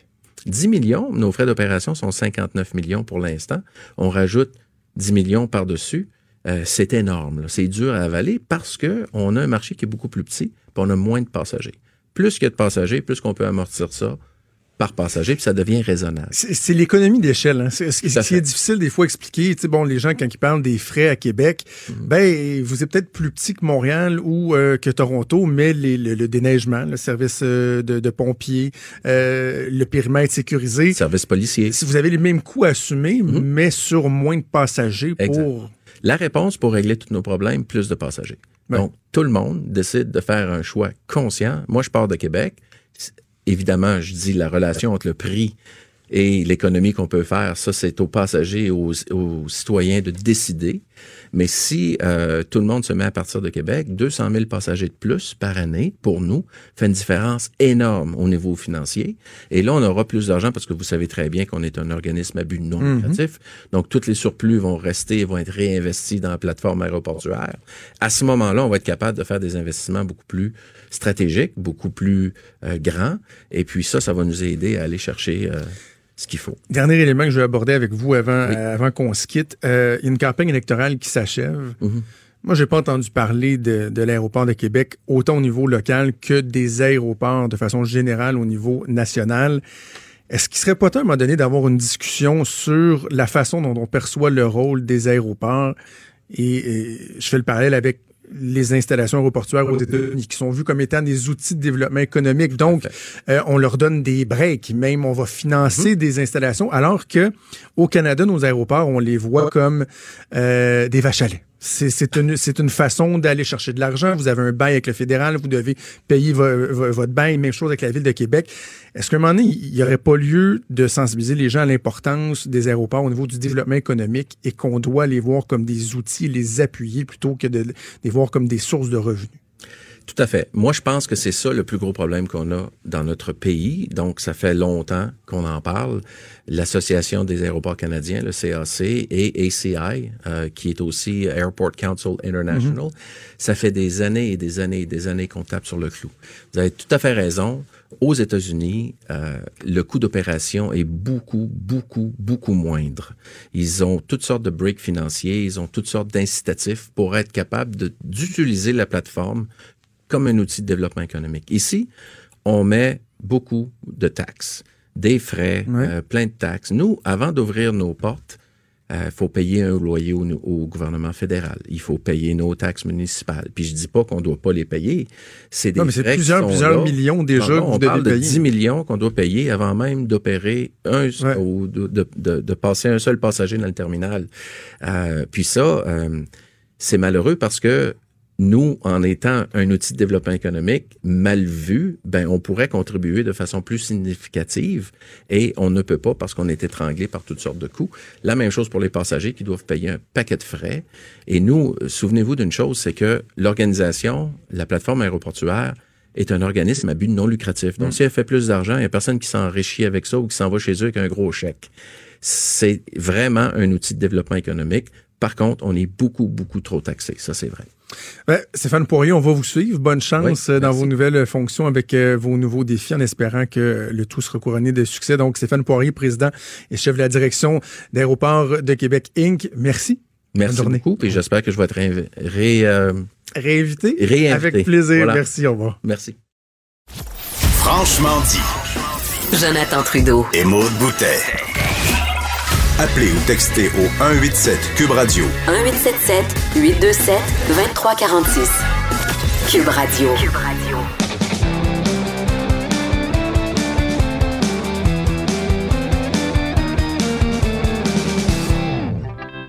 Chronique disque dur avec Stéphane Plante? On est jeudi, Stéphane. Ça veut dire qu'on va euh, regarder les nouveautés de la semaine et on commence par un artiste de chez nous, King Melrose. Oui, euh, j'aime, tu sais comment j'aime faire des, euh, des défis chaque semaine, mais là, c'est peut-être Oui. mon défi de la saison. Euh, sincèrement, comment ça? King Melrose, je suis très loin. euh, je suis pas de ceux qui connaissaient tellement bien. Moi, je l'avais surtout euh, connu avec il y avait eu un petit euh, petite querelle avec Cœur de pirate parce que Cœur de pirate l'avait accusé de plagiat. Je connaissais le nom, mais pas tant la musique. Et euh, je suis un peu nostalgique de l'époque où j'avais pas entendu sa musique peut-être. Ben voyons donc, c'est euh, oui. comme ça. Ça a été, ouais, je sais, je sais, mais c'est un ben, défi. parce, que, parce que, regarde, Stéphane, moi, je connais le nom, mais honnêtement, je connais pas le produit. Donc, euh, Ah, alors, je t'écoute et, et je vais écouter ce que tu vas nous soumettre. juste donner le ton, la, la pièce s'appelle C'est la fête. Alors on peut écouter un petit extrait. Ce soir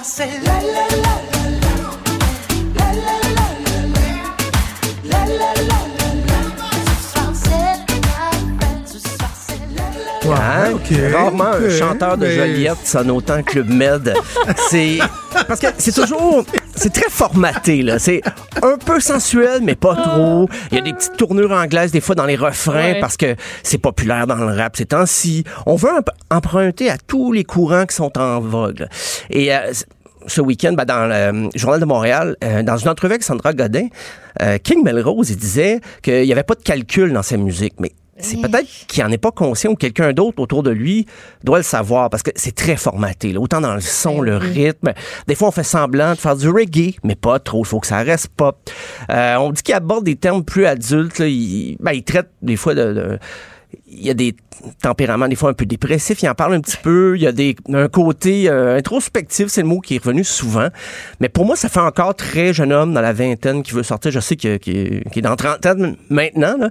mais les rimes, des fois, il se la joue un peu euh, langoureux, lassif. On va écouter la pièce Parle-moi. Ton corps s'étire, le mien se cabre. Tu te retires, reste de marbre. On dirait comme si on avait adapté un romard, le 15 ans. Je vais lui donner ça. Il a utilisé le, le- le verbe cabre, se cabrer. C'est quand même assez rare. C'est Nos cœurs se calment. Oui, Hey, c'est pas une mention grande au voix, verbe hein. cabré. Euh, ben, depuis euh, Herbert Léonard, ça n'a pas dû arriver souvent. Euh, mais quand même, je, je- je l'ai écouté souvent. je répète. on l'écoute pas pour sa voix. Euh, non, mais même les mélodies, c'est parce que c'est tellement vendu comme ah c'est les futurs vers d'oreille des prochaines années, mais je sais pas, c'est peut-être ma mémoire qui est sélective ou je fais de la dissonance cognitive, mais j'ai pas tant retenu des chansons. J'ai je réécoutais avec la meilleure intention, euh, mais non, j'ai pas. euh, ça m'a pris un disque pour casser ça et je suis arrivé avec euh, justement Kim Gordon, c'est la- l'ancienne bassiste de Sonic Youth, vient de lancer No Home Record. On fait la promotion comme étant son premier album solo, mais on joue un peu sur les termes là, parce qu'elle a fait beaucoup de collaborations, plein d'artistes. Donc, un premier album à 66 ans. Elle a rien perdu de son mordant. Euh, on va écouter une pièce qui était sortie quand même il y a quelques semaines en prévision de, de la sortie de No Home Record. C'est la pièce Murdered Out.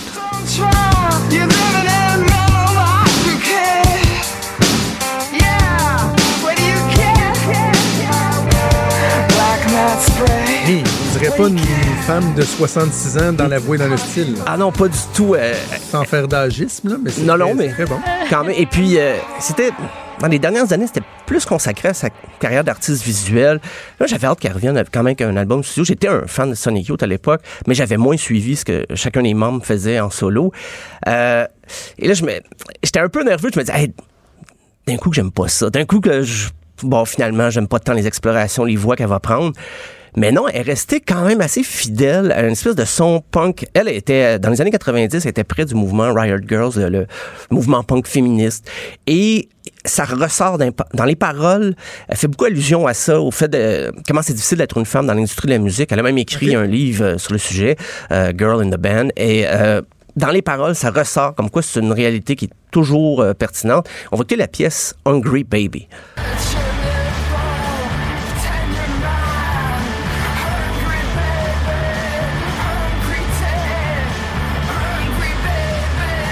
Son est pas génial sur notre extrait, mais, mais euh, à moins que c'est- voulu, là, ça c'est un peu étouffé, mais je- ça, c'est une sonorité qui fait un, peu plus de, cette époque-là, non? Je me trompe-tu? Euh, oui, mais elle a peut-être rajouté des synthétiseurs, des fois des, des, euh, séquences, des- un peu d'échantillonnage, mais pas tant. Ça reste très cru, comme ça. La prise de son, effectivement, va être très crue. Et d'une pièce à l'autre, c'est pas tout à fait la même prise de son tout le temps. Il y a des chansons plus, euh, j'oserais dire léchées, mais c'est, on vient d'entendre du King Melrose, là, fait que je peux pas vraiment comparer. Là, c'est euh, pour du, pour Kim Gordon, des fois, c'est presque une balade. Euh, des fois, la chanson débute, on se dit. Ah ben, Kim Gordon va peut-être faire une chanson dite normale et rapidement, non, la, nature excentrique de ses arrangements prend le dessus. On reste dans l'exploratoire. Euh, toujours son thème de voix parfois très fragile et parfois très haut perché. Elle aime ça, crier ce qu'elle a à dire. Beaucoup de textes en narration. Je sais que ça fait pas l'unanimité des, des chansons où on récite un poème par-dessus la musique, mais euh, si on aime Kim Gordon, ben si on aime Sonic Youth, on s'éloigne pas tant de ce que ce qu'elle faisait, tout en euh, gardant ses distances, une certaine distance. Ça s'affirme de plus en plus. Euh, et en terminant, euh, City and Color, A Pill for Loneliness, c'est, le projet solo du, euh, du Canadien Dallas Green, qui était le chanteur d'Alexis on Fire, ben, qui, est, qui est toujours là. Ils se sont reformés, Alexis Oui. on Fire. Euh, on est assez loin, là. C'est, plus loin que Kim Gordon avec Sonic Youth. On est dans la balade, c'est très colleux. Hein, mélancolique, automnal. On écoute ça avec une petite laine. Euh, mais, mais tout est là. Une voix très harmonieuse. Euh, des fois, j'aurais aimé que ça grince un peu plus. Euh, mais faut dire que j'ai écouté du punk beaucoup cette semaine pour préparer le quiz disque dur. Là. Fait que quand je suis tombé là-dessus, là, ça, fallait que je me trouve des repères. fallait que je m'adapte un petit peu. Mais on se laisse porter par ces balades. C'est, c'est vraiment bien fait, bien enregistré. Euh, je je m'étais laissé dire par quelqu'un de mauvaise foi que c'était comme oh c'est du restant de Coldplay on dirait. Puis je- ok ouais. Ben c'est un- c'est un- une personne je respecte beaucoup le, le jugement de cette personne que je nommerai pas. Et j'ai finalement j'ai fait ben non je pense que tu l'as pas assez écouté. Pour vrai c'est quand même assez différent. Ça me rappelait des fois même du de shoegaze des années 90 des couches de guitare là, très euh, aériennes je pourrais dire. C'est c'est planant. Et on va écouter la, ce qui était ma, préférée au départ, mais comme je l'écoutais assez souvent, j'ai changé de préféré. Mais ça, première écoute, c'était la pièce Astronaut.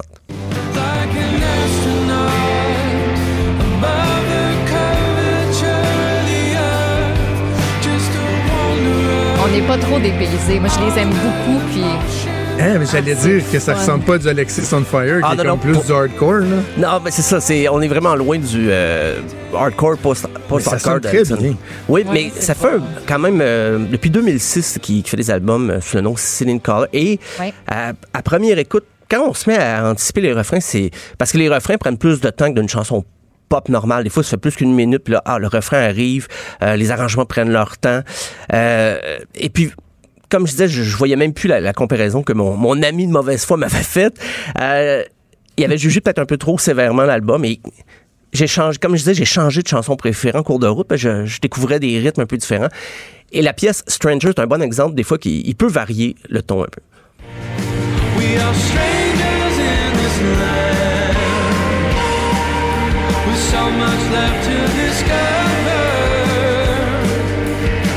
J'ai le goût d'écouter ça en C'est- revenant ouais, chez nous honnêtement, tantôt, là, là, avec la petite pluie. Là. Ça donne le goût, Ouais. ça donne le Ben, goût. Aujourd'hui, aujourd'hui, si les vents étaient un peu moins violents, peut-être, ça serait la parfaite journée pour écouter ça. là, sur- vous marchez dehors et tout ça, parce que c'est c'est très automnal, comme je disais, le, le, le ton, mais euh, il y a des futurs classiques là-dedans. Je- c'est- Ça, c'est rare, je m'a- je m'avance à ce point-là. Quand même.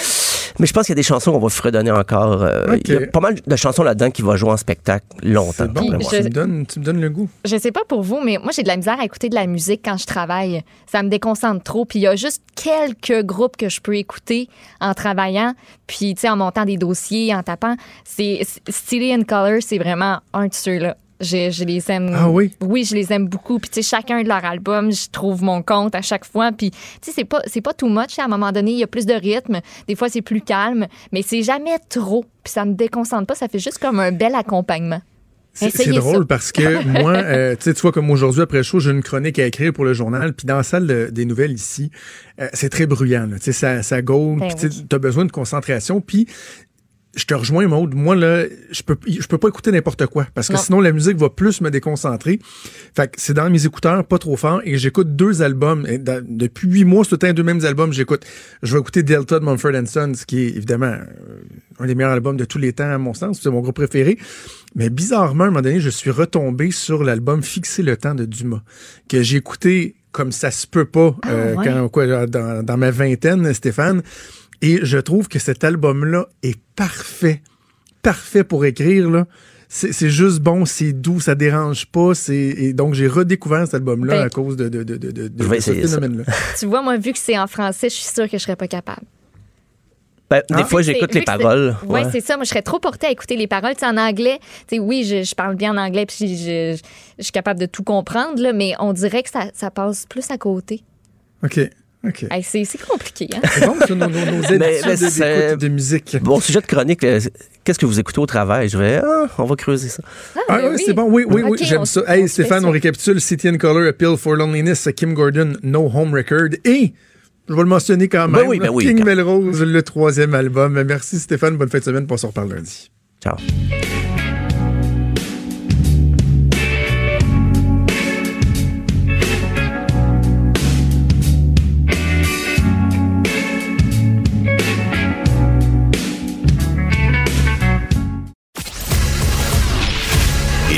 Et nuancé.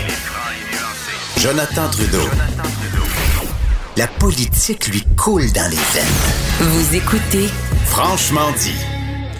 Fait grand plaisir que je rejoins celle qui me fait découvrir des bons restaurants à Montréal et qui me fait vivre des drôles d'expériences dans des taxis avec son franc-parler incroyable. Geneviève. Peterson. Salut. Geneviève. Ça paraît vraiment weird. Ben, Non, non, non, hey, non, le mais- Jonathan, mais- non, vas-y. non, non, mais attendez, vous m'avez pas écouté jusqu'au bout. J'ai Ok. dit qu'il me fait vivre des drôles d'expériences dans les taxis avec son franc-parler. J'ai Ah. complété ma phrase. Vous avez réagi avant que j'ai fini ma phrase. Parce que Euh, ça comment ça va? bizarre. on est comme des lecteurs du Journal de Montréal. On réagit avant d'avoir lu le texte. On Oh. réagit au titre. Exactement. Mais non, c'est parce qu'on Euh. attendait un, un Uber qui n'arrivait pas et puis euh, il y avait un taxi au coin de la rue et le, j'avais pas vu. Ouais, j'avais pas vu en fait que, que la lumière était éteinte. J'ai comme essayé de rentrer dans le taxi. Euh, Les gens étaient vraiment traumatisés à l'intérieur. Mais c'est pas, Hey, c'est pas la cette, madame a regardé Geneviève, on ouais. m'a dit qu'est-ce que tu fais là? Parce que, euh, J'avais l'impression que Geneviève voulait kicker la madame en dehors du taxi. C'est ça. Et là, Voilà. finalement, le, le- le Uber qu'on a pris après, euh, Geneviève, euh, c'est ça. C'était divers. Écoute, j'étais avec Geneviève avec euh, Master Bugarecci. C'était assez divertissant, merci. Ouais, mettons que. Pas de temps mort, euh, mais, ouais, puis les jeunes oreilles s'abstenir. On répétera pas à la radio ce que j'ai dit dans le taxi. Je pense Non, que ça va être correct comme ça.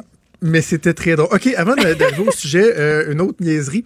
Euh, dans le, le- la publicité de ton show qui roule depuis euh, quelques jours, où tu parles de ton expérience au Costco, Oui, je sais. c'est J'ai ce qui aucune, me frappe. j'ai aucune idée de quelle expérience. de lundi, là, quand je suis allée à l'Action de grâce. Ouais, ouais, c'est ça. Euh, mais c'est pas sur le fond, c'est sur la forme. Je pas C'est sur l'emploi du mot gorocher. Ah, Je l'ai garoché. Pas, on dit pas garocher. Non, mais, euh, ouais, mais moi, je dis ce que je veux. On dit Garocher. garocher. Vous, On dit garocher. garocher, mais quand Garocher. tu le garoches, là, c'est comme quand tu le crisses. Tu comprends? J'a- J'adore, ça lui donne une swing. Là. À chaque ça. fois que j'entends la pub, j'accroche sur le. Je le garoche. Sur, de se gorocher. Ça a comme plus Non, mais quand il se garoche, là, c'est parce qu'il peut avoir du sang, là. Tu sais, comme là, Ouais, les décorations de Noël sont sorties. Là. Pense pas que la madame, elle veut pas son espèce d'affaire qui gonfle en avant de sa maison, là, son gros ours qu'elle va, hein, qu'elle Le va gonfler avec une machine. Le monde est capoté. Je disais en niaisant, on était 500 000 à la marche euh, le 27 septembre Oui. pour le climat. On était aussi 500 000 au Costco. Juste dire ça.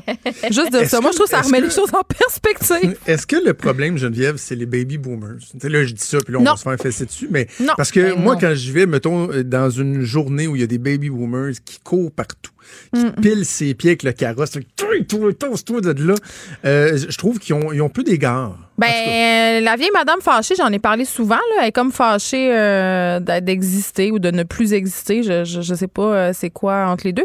Moi, ça m'arrive souvent euh, d'être victime de l'impatience des madames. Mais il peut y avoir tout plein de raisons. Je vais pas euh, m'avancer, mais je pense pas que c'est la faute des baby boomers si on va autant au Costco. C'est sûr que c'est un modèle de consommation qui Non, les appelle particulièrement. attitude. Mais leur attitude, ouais. Mais tout le monde est bien stressé au Costco. Euh, dans le parking, euh, personne. Et, et moi, je dis tout le temps, quand tu dis je vais aller au Costco un jour de fin de semaine ou un tu sais comme quand c'est jump pack là, faut que tu te dises il faut que tu t'armes de patience. Vraiment Ouais. il faut que tu sois résilient. Sinon, tu y vas Vraiment. juste pas. C'est ça, parce que- les dégustations pourront attendre. Moi, je me pogne. Je me pogne avec le monde si je, si je suis euh, pas de bonne Ah oui? humeur. Fait que il faut vraiment que je sois dans des bonnes journées. Hum. Parce que ça, Ok. ça m'horripile. Bon, on parlera pas du Costco tout le long Non, parce que hein? moi, je, veux absolument revenir sur euh, le blog que tu as publié, quoi, c'est pendant la fin de semaine? Samedi, lundi? ouais. Euh, sur euh, ce qui t'est arrivé dans, dans un bar au cours des derniers jours. Ben, premièrement, je, je te l'ai dit à, à micro fermé, mais je te le dis à micro ouvert, je te, je te félicite du, du courage que tu as eu de parler d'un truc comme ça, très, très, très personnel. Euh, tiens, je vais commencer par ça. Pourquoi l'avons partagé publiquement, ce qui t'est arrivé, puis peut-être aussi résumé, évidemment? Ben, en fait, euh, je vais commencer. Ben, je je vais dire, euh, le sujet du texte, c'est euh, je me suis fait agresser sexuellement par une femme dans un bar, OK? Puis la raison pour laquelle j'ai décidé d'en parler, j'aurais pu évidemment euh, ne pas en parler parce que euh, ça arrive pas juste à moi, euh, c'est pas une agression qui est très très grave non plus. La raison pour laquelle j'ai décidé d'en parler, c'est la même raison pour laquelle je fais de la radio euh, avec vous puis la radio chez Québécois, parce que moi j'ai pris comme pari dans ma personnelle publique, c'est-à-dire comme chroniqueur, comme journaliste entre guillemets, d'adresser mes propres billets. Il faut, quand on se revendique féministe comme moi, quand on a une pensée forte comme parfois on peut l'avoir quand on est chroniqueur, je pense qu'il faut avoir l'honnêteté d'admettre que parfois on a des doubles standards sur certains sujets. Et ça, c'en était un, puis je trouvais que c'en était un intéressant, puis je soupçonnais qu'on était plusieurs à le partager parce que euh, bien que je sois vraiment féministe, je suis quand même sensible à plein de choses qui n'ont pas rapport nécessairement ou, ou dont les féministes se méfient, là, la détresse masculine, toutes ces choses-là, c'est des sujets auxquels je suis très sensible. Puis je me disais, euh, à cause de ça, je reçois beaucoup dans ma boîte courriel euh, des emails de gars qui sont qui sont désespérés, qui sont désemparés, qui savent plus où se garrocher, hein, Jonathan. Euh, Puis je les comprends parce qu'il existe vraiment un double standard, puis on l'a internalisé. Vraiment, nous les femmes, en premier, tu sais, je racontais qu'il y avait une fille qui était rentrée dans un bar où j'étais avec des amis qui m'avait euh, pogné carrément les seins, puis ma réaction, ça avait été un peu de, de de dire ben saoul puis de rire jaune. La réaction des gens autour de moi avait été un peu similaire. On rit un peu, mal à l'aise, mais pas tant que ça. Euh, la fille part, elle revient et là elle me baisse la camisole et je portais pas de soutien-gorge euh, à ce moment-là. La moitié du bar m'a vu les boules. Les amis de mon chum avec qui j'étais que je ne connais pas tant que ça parce qu'on n'était pas dans notre ville euh, m'ont vu les seins très mal à l'aise. Euh, le personnel du bar qui se pointe pour dire ben si vous voulez on peut la sortir. On s'entend que ça avait été un gars, là, il aurait été dehors à- la première fois qu'il m'a touché les seins. Là, Il-. Ça se serait Absolument. pas rendu jusqu'à camisole. Euh, Puis même moi, tu sais, dans ma réaction, j'étais très, euh, mon Dieu, euh, ben ça la dérape complètement. Et finalement, euh, on a dit ben non, mais ça recommence, vous la sortirez. Fait que la soirée a continué à se dérouler comme ça. Et puis elle est revenue. Puis là, elle me, elle me- elle me tenait. Mon chum a été obligé de la dégager par la force. C'était vraiment intense. Puis euh, là, la, soirée a continué. Puis quand je me suis réveillée le lendemain, j'ai dit coudon, euh, j'avais comme un goût amer. Tu sais, je me disais, ma réaction est un peu poche, elle est un peu à deux vitesses. Puis je suis allée voir la définition euh, de l'agression sexuelle et je me suis rendu compte que c'était carrément ça que j'avais vécu. Mais on s'entend, là, on se calme. Tu sais, je veux dire, c'est pas une agression sexuelle grave, là. Mon ego en a pris pour son rhume. Je me suis retrouvée la poitrine dévoilée Ben, devant des c'est gens. pas agréable, là. Mais c'est pas comme se faire violer dans le fond d'une ruelle à pointe de couteau. Je veux juste dire ça. Là, je suis pas traumatisée. J'ai pas eu peur pour ma sécurité. J'ai pas eu peur pour ma vie. C'est peut-être pour ça que ma réaction est à double vitesse parce que je pense depuis ce temps-là, il y a plein de gens qui m'ont écrit pour dire mais là, si on est dans une société égalitaire, tu dois porter plainte. Ben ces gens-là, ils ont raison. Si j'étais capable de me dire que c'est la même affaire, j'irais au bureau, euh, au poste de police puis je porterais plainte. Mais encore aujourd'hui, à l'heure où on se parle, je ne suis pas capable de me dire que je le vis de la même façon. Mais de- donc, tu l'expliques comment, ce- avec la réflexion? Ben, le double que- standard, le billet. Je- je- Mais, c'est comme mais- si c'était moins grave. Mais, mais prenons, Geneviève, le, le- le cas inverse. ok? Si, mettons, euh, ton chum Ouais. se fait euh, pogn- pognasser par un gars euh, hétéro chaud dans, dans un bar, est-ce qu'il n'y aurait pas eu la même réaction Moi, je pense de que comme oui. Moi, laisser, je- laisser ouais. aller? Moi, je pense qu'il y aurait eu euh, cette réaction de laisser aller, puis même de rire peut-être encore plus. Tu sais, eh, oh, je vais faire un parallèle un peu boiteux avec l'histoire euh, d'Éric Salval, par exemple. Ouais. Euh, la façon dont médiatiquement ça a été traité, la façon dont le public aussi euh, est vraiment prêt à lui pardonner. On voit des madames qui le défendent sur les médias sociaux. On Il y a des minimise groupes Facebook pour. euh, Ouais, on minimise beaucoup les gestes, puis on, on parle beaucoup de cette fameuse culture gay, là, cette fameuse culture gay qui a très le dos large dans le cas de l'affaire Salvaire. Mais je crois vraiment euh, que la réaction, tu as raison, Jonathan, aurait été la même, c'est-à-dire il y a un double standard ici aussi. Est-ce que le geste est plus déplacé lorsque la personne euh, a une attirance sexuelle envers ton sexe? Non, moi, je pense que le geste est déplacé tout le temps. C'est notre réaction qui est pas la même. Vraiment, c'est ça. Le geste. La, la seule différence. euh, puis vraiment en discutant parce que je me suis beaucoup interrogée sur ma réaction là vraiment j'étais Ouais. déçue, j'étais déçue de moi comme tu sais mais je pense Ben que ça je pense que ça tient à cause de ça c'est la peur c'est la peur qui est pas là si tu te fais pognasser par un gars quand t'es un gars puis t'es de grosseur un peu pareil, tu sais, s'il n'y a pas d'arme en jeu, évidemment, s'il n'y a pas de couteau ou de fusil, là, tu peux te défendre. Mais si, euh, moi, mettons, un gars de 200 livres me pogne, je suis faite, là.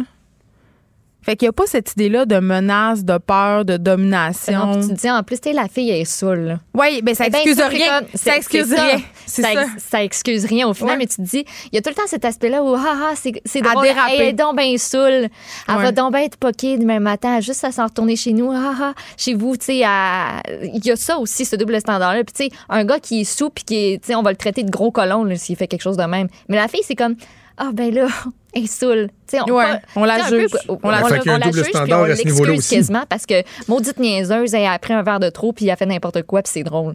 Ben, je sais pas si les gens trouvaient ça si drôle que ça. Les gens étaient- plus malaisés. Ils savaient plus comment Non, la mais elle gérer. était, ne- était next level. là. Sérieusement, elle, elle avait échappé, De revenir à trois reprises de même. Euh, Geneviève, il y, a, il y a ta réaction à toi, mais ça suscite aussi un, un questionnement sur la réaction des gens qui sont témoins de, de, de, de, de- de Ben, moi, j'ai comme posé ça. la question. Je veux dire, pourquoi Ouais. personne n'a rien fait?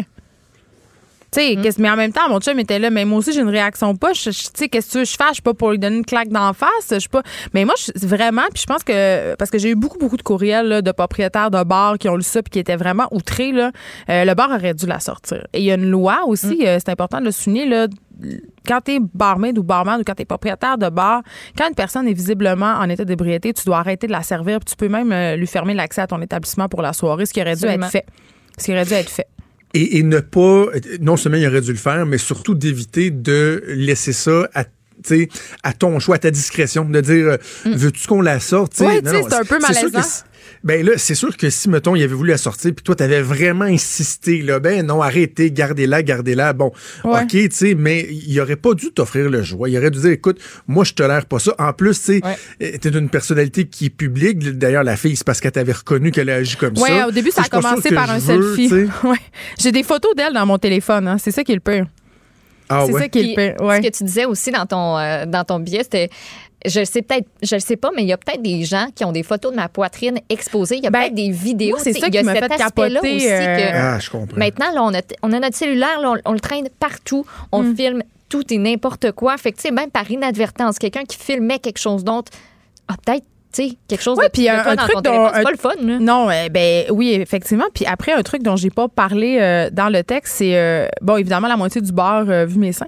Euh, puis ça m'a valu quelques commentaires grivois euh, de la part de certains euh, Ben clients de l'agence Ah. masculine qui me payaient Dans des verres. Ouais, qui m'envoyaient des shooters là. Puis comme, Ah non. Ben, ça, c'est gros non. colon. Ça, je, je vais le dire, là, c'est colon. ben les gars sont colons des fois. Tu sais, je- on va pas. Ouais. Les filles aussi, hein. Oh oui, on est C'est ce qu'on vient Il y en a de des mais, mais quand même, mais il y a beaucoup de personnes qui m'ont dit Mais pourquoi tu la hâtes pas, cette fille-là? Pourquoi tu publies pas sa photo sur Facebook Puis je suis comme Ben, parce que moi, je crois pas. Tu sais, la justice populaire, j'y crois pas. Et c'est pour ça que je n'ai pas nommé euh, la région ni le bar dans, dans lequel ça s'est passé, parce que je voulais pas que les gens soient identifiés. Parce que je Est-ce que que. tu sais, est-ce que quelqu'un, tu sais, souvent dans des, dans des trucs comme ça, dans 30 secondes, il y a, quelqu'un qui connaît la personne, qui as-tu eu sa réaction Non. par le biais de personnes interposées? J'ai rien ou- eu. euh, moi, je me dis, elle va se reconnaître, puis elle va m'écrire, elle va dire, je suis désolée. Mais non.